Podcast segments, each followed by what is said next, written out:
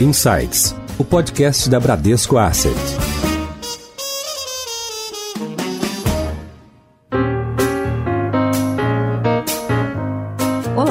Bem-vindos a mais um episódio do Insights, o seu podcast semanal da Bradesco Asset. Eu sou a Priscila Forbes e hoje nós vamos falar sobre investimentos no exterior. A pandemia e o fechamento das economias levaram os governos a implementarem programas de auxílio emergencial e os bancos centrais a injetarem recursos nos mercados, o que elevou bastante a liquidez globalmente. No Brasil, o câmbio continua instável, com bastante volatilidade, e o cenário leva a uma oportunidade de diversificação em outras moedas e ativos estrangeiros brasileiros. Para entender melhor este cenário e conhecer as opções disponíveis, chamamos de volta para o Insights de hoje o João Paulo Loyola, o nosso JP, que é superintendente responsável pelas áreas de distribuição internacional e portfólio specialists na Bran. JP, bem-vindos de volta ao Insights. Olá, Pri. Um prazer estar aqui. Muito bom poder falar com todos. E nós chamamos de volta ele que também apresenta outros episódios do Insights, o Adilson Ferrarese, que é Head de Soluções de Investimentos na Bran, a área que engloba a gestão gestão de portfólios exclusivos e alocação em terceiros. Adilson, você já é de casa aqui, bem-vindo de volta. Olá, Priscila, muito obrigado pelo convite, é um prazer estar aqui com vocês novamente. Bom, começando aqui com o JP, a gente tem um cenário externo muito específico neste momento, né? A gente viu aí medidas de estímulo dos bancos centrais que levaram a uma liquidez bastante expressiva nos mercados. Você pode contextualizar para os ouvintes um pouco desse cenário e explicar como é que ele influencia nos investimentos? O que a gente teve de estímulo para a gente poder contextualizar, nos Estados Unidos, para se ter uma ideia, a gente aumentou a poupança das famílias em 137% durante o ano de 2020. Então, isso mais que dobrou o poder de compra das famílias. Aqui no Brasil, a gente estima alguns números que a base monetária foi expandida em mais de 50%. E isso aconteceu no mundo inteiro, né? Então, quando você tem um aumento de liquidez nessa magnitude no mundo inteiro, a gente tem ativos pelo mundo se valorizando. Então, a gente teve ali no começo do ano quando a pandemia realmente teve o seu pior momento, todos os ativos caindo bastante, eles se recuperaram ao longo do mesmo ano de 2020, né? A gente teve um formato em V de recuperação, como chamamos aqui no mercado, e isso puxou todos os ativos, né? Desde os ativos de mercado de renda fixa, de ações e também até as moedas, criptomoedas que a gente chama, também voltaram. Ouro, commodities, foram uma volta e teve uma recuperação geral de todos os ativos. Principalmente esses ativos, esses últimos que você citou, são os ativos que ou são o safe haven, né, o porto seguro, como é o caso do ouro, ou são aqueles ativos totalmente descorrelacionados, né, que é o caso das criptomoedas. Né? Perfeito. As criptomoedas, algumas pessoas veem como reserva de valor, outras pessoas veem como a facilitador para transferência e locomoção de ativos, mas elas também se valorizaram, né? No lado da commodities, a gente teve sim uma demanda por bens de produto durável bem expressiva no mundo, então isso aí até a gente pegar a China, a China China veio com exportação, antes ela tinha uma exportação global por volta de 12%, representando globalmente, e ela pulou para 18%, né? A gente falou que foi um pouco da volta da China old school, né? De exportação de produtos de bens duráveis. Então teve isso sim. Bom, e você comentou sobre China, esse é um assunto que a gente vai trazer aqui no episódio também, mas falando de maneira mais macro, existe hoje alguma geografia com mais oportunidades? Se a gente olhar para a Europa, a Ásia tem essas especificidades, né, idiosincrasias a China é totalmente diferente do Japão, que é diferente dos mercados de fronteira ali, né? Índia, Indonésia, mas também os mercados mais tradicionais, né? Mais conhecidos dos investidores, principalmente Estados Unidos e os próprios países emergentes, né? Onde a gente se enquadra. Então, diante desse globo inteiro aí de oportunidades, aonde tem algum hotspot, algum lugar com oportunidades mais interessantes no momento, JP? Pri, falando geograficamente, existe oportunidade sim, né? A China foi a única economia que se faz relevante no mundo que apresentou apresentou resultado positivo de crescimento do PIB durante o ano de 2020. Continua, assim, sendo uma oportunidade para o ano de 2021. Como eu bem citei agora há pouco, a gente teve a China durante o ano de 2020 fazendo o old school dela, fazendo produção de bens duráveis e exportando isso. Para 2021, a gente espera a China voltando a olhar o seu consumo interno, tá? Mais a base de serviços. Fora isso, você tem a Ásia se recuperando numa forma também, a gente espera que economias como Coreia e Japão venham a se recuperar. Na parte da Europa, a gente fala que é um question mark, né? A gente precisa ver um crescimento da Europa até para a gente poder relacionar isso a um dólar mais fraco, um dólar mais forte durante esse ano de 2021. Nos Estados Unidos, a gente já tem a Yellen hoje, aqui a gente está na terça-feira, ela vai ao Senado defender o pacote do Biden. O mercado espera algo como um trilhão de dólares de pacote. Isso vai ajudar mais ainda a economia, tá? Os Estados Unidos ainda é visto por bons olhos para investimento. A gente acha que tem espaço lá para crescimento. Quanto ao dólar fraco ou dólar forte, que hoje se fala muito no mundo, a gente precisa ver o que, que vai ser a alocação de recursos globais no mundo. Se a gente tiver a Europa se recuperando, como colocamos aqui, a gente pode ver uma alocação de recursos vindo dos Estados Unidos para a Europa, ajudando um dólar mais fraco. Mas se a gente não tiver toda essa recuperação, a gente ainda pode ver um dólar forte durante esse ano. Legal. Só para contextualizar um pouquinho aqui para os ouvintes, a gente está às vésperas da posse do Joe Biden e o JP falou sobre a Yellen, ele está falando da Janet Yellen, que esteve à frente do Fed, né, do Federal Reserve, que é o Banco Central Americano, e hoje ela é secretária do Tesouro do governo Biden. E ela é conhecida por ter uma postura que a gente fala no mercado que é dovish, né, que é parecido com uma pomba, que é o contrário do rock, que é o gavião. Então é uma pessoa que é mais propensa a medidas mais estimulativas, né, economia mais expansionista. Então só para contextualizar.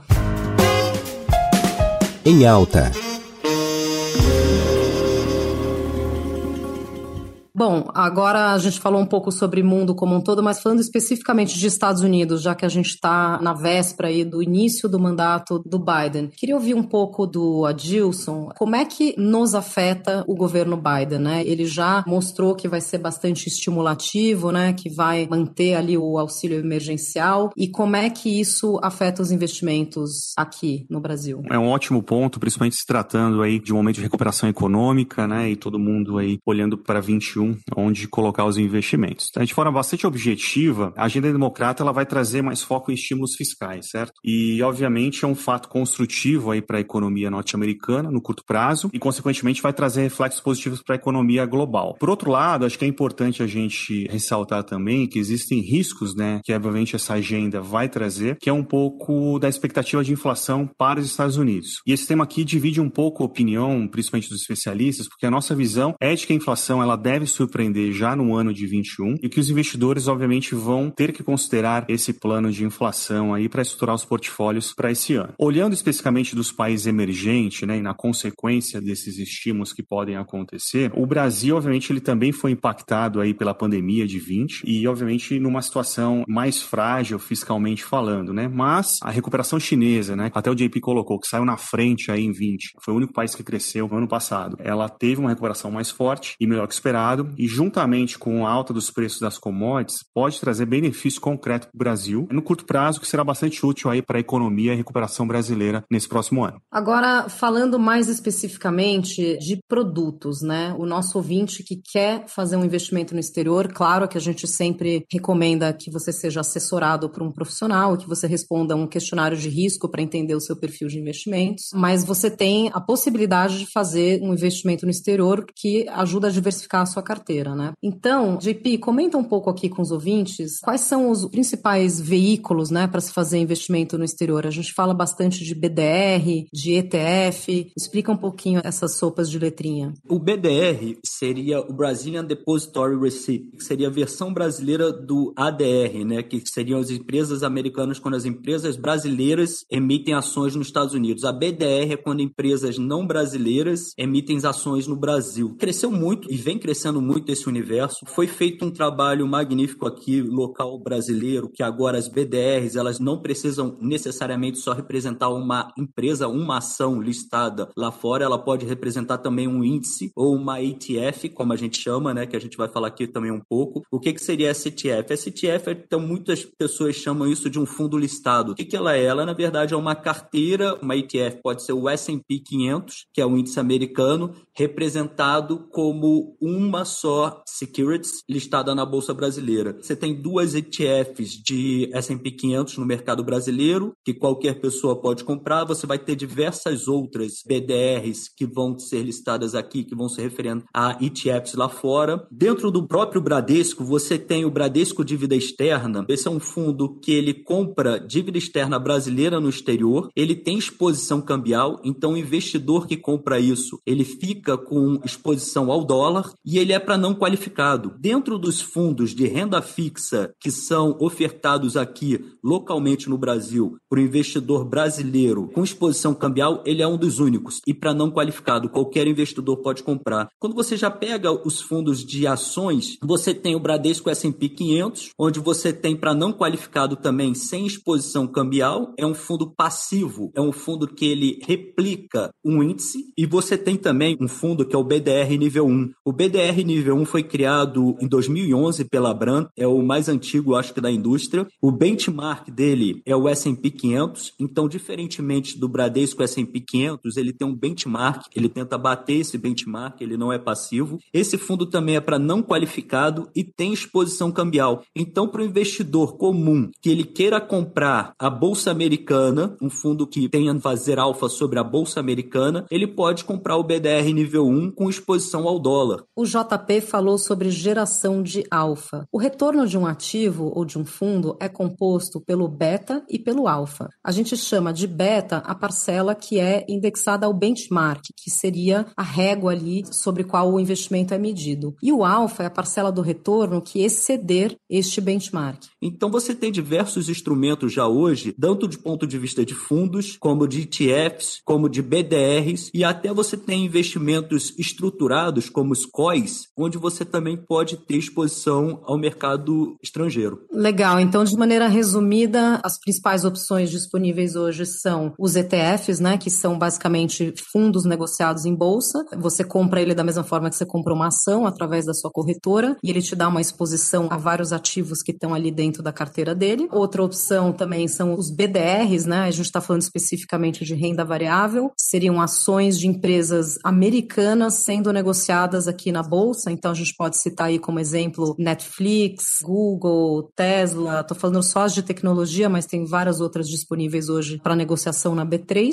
E por fim, os fundos de investimentos, que aí a gente pode ter os fundos que fazem a proteção da moeda, ou seja, você não vai ter a exposição ao risco cambial, só a valorização dos ativos no exterior, e você tem os fundos sem essa proteção, aonde você está correndo o risco e tendo o retorno tanto da moeda, né, do dólar, quanto dos ativos que compõem a carteira. Só para ter uma ideia do tamanho do universo, serão mais de 550 BDRs listadas na B3. E isso daí vai aumentar bastante quando ela botou isso para o público não qualificado e também quando abriu eles replicarem alguns índices no exterior e não só ações. Democratizou o acesso né, ao BDR, qualquer investidor hoje pode acessar, não precisa mais ser só investidor qualificado. E você também tem um leque aí mais amplo de opções de, de BDRs para comprar. Né? Perfeito, exatamente. Em Foco.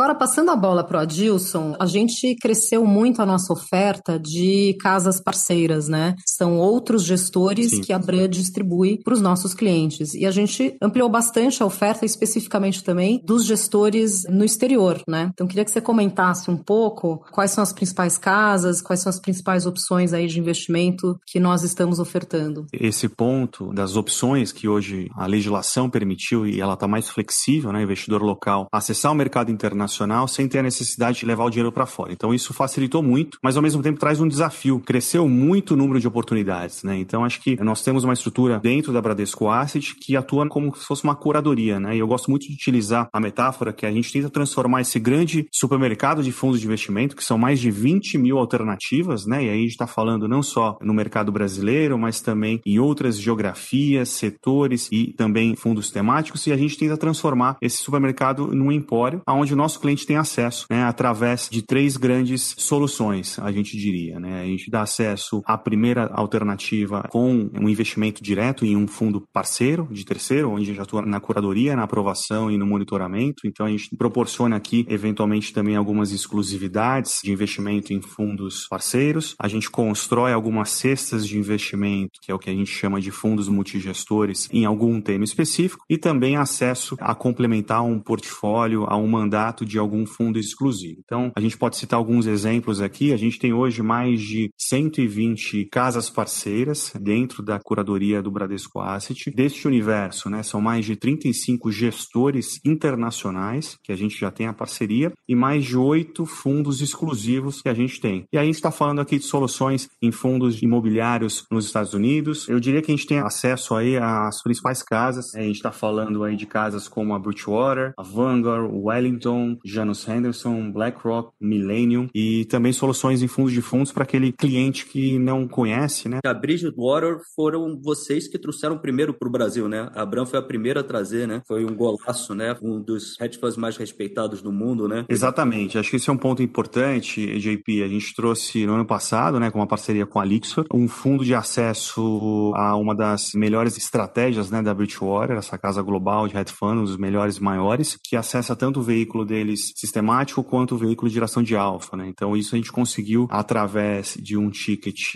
extremamente baixo para um público qualificado ter esse acesso desde o ano passado. Então já vai completar aí quase um ano né, dessa estratégia que a gente trouxe. Então assim, acho que tem uma oportunidade gigante, né, olhando para frente, principalmente dessas novas alternativas de investimento, não só em nomes é, sofisticados lá fora, a gente tropicalizar e trazer para o acesso brasileiro, mas também como novas geografias e temáticos também, que acho que esse que é um pouco do que a gente está trabalhando aí recente. Ó, Dilson, já que você falou de fundos temáticos, eu acho que vale a gente comentar sobre a nova família de produtos ESG, né, que a sua área está lançando, que inclusive compra ETFs no exterior, compra outros gestores também focados em ESG. Os ouvintes que acompanharam os outros episódios já estão familiarizados com essa sigla, né? A gente está falando aí de critérios ambientais, sociais e de governança corporativa que são utilizados na escolha de ativos e que é um tema bastante importante na Bram. E ainda na parte de temáticos, se a gente for falar geograficamente, depois o JP pode dar um spoiler, estamos lançando em breve um fundo com foco em China. Mas queria ouvir primeiro a Dilson dar uma prévia aí também sobre a oferta de produtos ESG. Vou dar um passo antes, que acho que é super importante esse tema, ele está em alta, né, recentemente. Por que que a gente adotou, né, e transformou esse tema em produto? O tema ESG, acho que ele tem dois pontos importantes, né? Não é só um produto, mas de fato é um propósito, é uma proposta de valor. Então a gente busca fundos de investimento, não só no Brasil, mas como lá fora, que tenham uma proposta de valor adequada aos critérios do ESG, né? Porque aí de fato você tem uma rentabilidade relativa no longo prazo melhor. Não pelo fato da performance em si só, mas pelo fato da mitigação de risco que você vem a ter adotando esses critérios. Então acho que isso é um ponto importante do porquê que a gente criou esses produtos. E aí a gente já desenvolveu duas cestas, né, no mercado internacional, principalmente, uma focada em renda fixa, né, que a gente tenta superar o benchmark de renda fixa global, e outra focada em ações. Então acho que tem duas alternativas aí para todo tipo de cliente e todo tipo de mandato que a gente acessa globalmente os melhores alternativas de fundos de investimento no mercado. E complementando, aqui na Bram, mais de 99% das decisões passam para o ISD, né? A gente tem nossa estrutura local de ISD aqui dentro de casa, né? Temos analistas de ISD e a gente já tem fundos que já tem algum tempo, né, Dilson? Até alguns a gente precisou reviver, né? Porque isso voltou em voga aqui no mercado, né? Mas aqui na Bran já era algo visto já tinha algum tempo, né? JP, queria que você comentasse sobre o fundo focado em China que nós estamos para lançar em breve. Isso aí está no forno, isso vai ser excelente, né? A gente já tem pessoas na China, a Bran já está lá localmente já faz alguns anos, tá? A gente tem um escritório do Bradesco em Hong Kong, onde a gente tem pessoas da Bran, do nosso time lá também, e isso traz muita familiaridade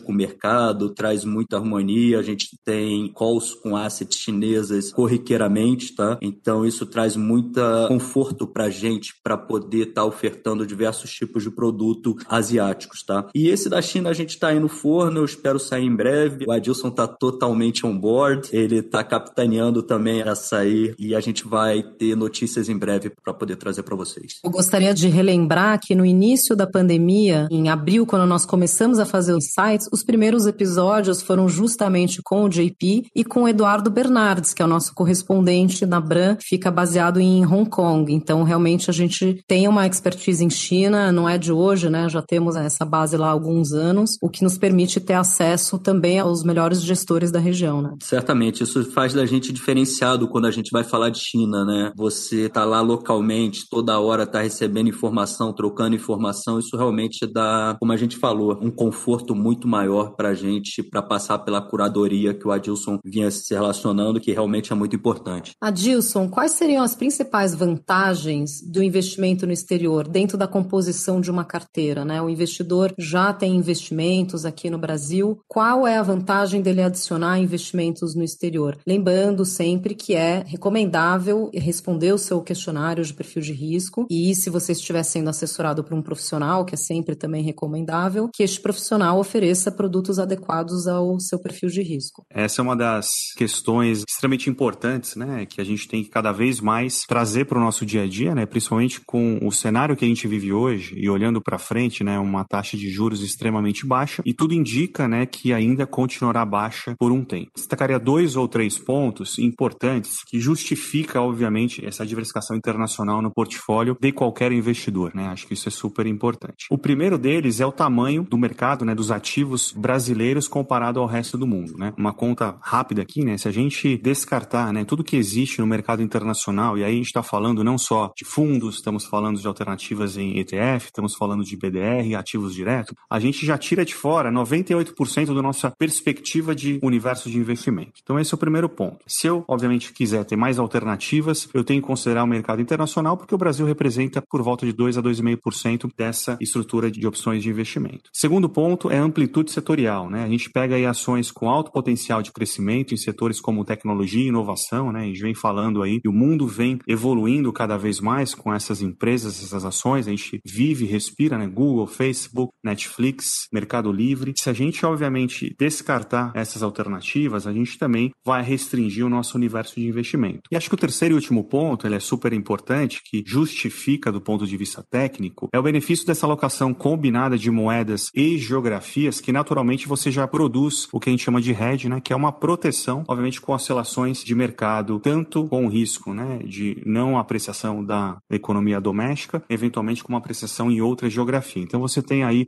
uma proteção natural. Então acho que resumindo aqui, a gente tem o primeiro e grande motivo é o, o tamanho do universo de investimento que você considera, o segundo é a amplitude setorial e alternativas de empresas, fundos, né, e outras alternativas de investimento. E a terceira que é uma proteção que você aí obviamente tem como benefício final a diversificação e o equilíbrio do seu portfólio. Perfeito. E lembrando que quando a gente fala de diversificação no exterior, a gente não deveria se restringir apenas ao dólar, né, e ativos nos Estados Unidos. Nós temos, por exemplo, um fundo que é o Fundo de Ações Global, o FIA Global, que embaixo dele ele tem portfólios regionais. Ele tem sim Estados Unidos, mas ele tem um portfólio de ações na Europa, um portfólio de ações no Japão e um portfólio de ações em economias asiáticas sem Japão. Então é uma Exato. ótima oportunidade para diversificação global. Você também poderia acessar esses portfólios regionais individualmente. E as outras opções que citamos aqui também. Cada vez mais é um desafio, obviamente, você tentar fazer esses hedges, né, essas proteções apenas no dólar, porque grande parte das empresas hoje elas são globalizadas. E obviamente a receita de grande parte delas não vem só do dólar. Já existe um desafio natural das empresas em fazer essa proteção. É você já possui uma diversificação natural e não necessariamente é 100% contra o dólar que você tem que atuar. Então acho que isso traz também benefícios, né, de você investir no mercado internacional, porque você também vai estar tá diversificando a receita da empresa via faturamento de outras geografias, que não só apenas moeda como dólar principal. Seu guia Legal. Agora, chegando ao final do nosso papo aqui, mantendo sempre a tradição do Insights de trazer dicas para os ouvintes, vamos de dicas de leitura para começar bem o ano. Adilson, algum livro, alguma outra leitura que você indique aí para os investidores? Do ponto de vista de investimento, eu traria dois livros que eles são complementares, um recente e um outro que eu considero como uma bíblia, né? Essa leitura recente que eu achei muito interessante é chamada de A Psicologia do Dinheiro, do Morgan Housel. Ela é uma psicologia psicologia do investidor, na qual ele trata o impacto, né, de como lidar com as emoções nas tomadas de decisões financeiras. Cada vez mais a gente precisa, né, obviamente, olhar para esses momentos como aconteceram no ano passado, onde a gente não esperava o que poderia vir no próximo e no próximo e no próximo mês. Esse livro traz um pouco dessa realidade, né, quais os desafios de nos controlarmos, principalmente do ponto de vista emocional, para a tomada de decisão de investimentos, que é sempre olhar no longo prazo, né, e obviamente tentar ter um portfólio equilibrado. E acho que o que complementa esse livro, e aí de novo, ele já é uma bíblia aí há bastante tempo, é o livro do CIO da Universidade de Yale, que é o David Swansea. Ele gere hoje aproximadamente 31 bi de dólares, e aí ele teve um retorno aproximado aí, se não me engano, de 12,5% nos últimos 30 anos dentro dessa estrutura, aplicando este processo de investimento que é desse livro, que é o Pioneering Portfolio Management. Então acho que tem duas sugestões aí, uma que lida com as emoções e outra muito mais racional, que acho que complementam, principalmente nesse mundo muito mais conectado, mundo muito mais globalizado que a gente vive hoje. Perfeito, sempre bom ouvir um pouco da cabeça do gestor de um grande endowment de uma grande universidade, né? Como você citou aí, os endowments das universidades no exterior têm como característica investimento de longuíssimo prazo, né? Então a gente sempre tem algo a aprender com eles. Do meu lado aqui seria complementar aí o do Aldilson, eu não iria primeiramente com o livro, eu acho que todo mundo deveria ler para esse tipo de subject, de questão aqui que a gente está lidando de diversificação, de investimento no exterior, todo mundo teria que ler sobre a teoria moderna do portfólio de Markowitz, que seria a fronteira eficiente, que vai no livro do David, que vai no livro de todos que falam sobre diversificação, tá? Então você tem uma gama enorme aí. Agora, para um livro mesmo, que você quer uma história atrás para embasar, que também fala sobre princípios de diversificação, quantidade perfeita de número de fundos que você deveria ter no portfólio, seria o Principles, Princípios, do Ray Dalio, que é um ótimo livro, então, para quem ainda não pôde ler, e realmente também é um cara que ele é diferenciado aí no mercado como gestor. Muito bom. Queria agradecer mais uma vez o JP, João Paulo Loyola, obrigada pela presença aqui no Insights. Obrigado a você, Pri, obrigado a você, Adilson, sempre um prazer, é muito bom falar sobre investimento, tirar dúvidas e realmente trabalhar para a democratização disso. Eu acho que todo mundo tem sempre um pouco a aprender, não só nisso, em tudo, né? Então, por que não falar um pouco mais sobre investimento? Pode contar aqui sempre comigo, tá? Obrigada. E Adilson Ferrarese, que toca os nossos funds of funds e tem trazido cada vez mais opções de investimentos no exterior. Obrigada, Adilson. Obrigado a você, Pri. Obrigado, JP. É sempre um prazer estar aqui junto com vocês. E vamos nessa. Tem muita coisa pra gente fazer aí. Tamo junto. É isso aí. Sigam a página da Bran no LinkedIn e sigam também o nosso canal no YouTube para mais informações sobre o universo dos investimentos. E fiquem ligados, toda semana tem episódio novo. Até a próxima. Tchau.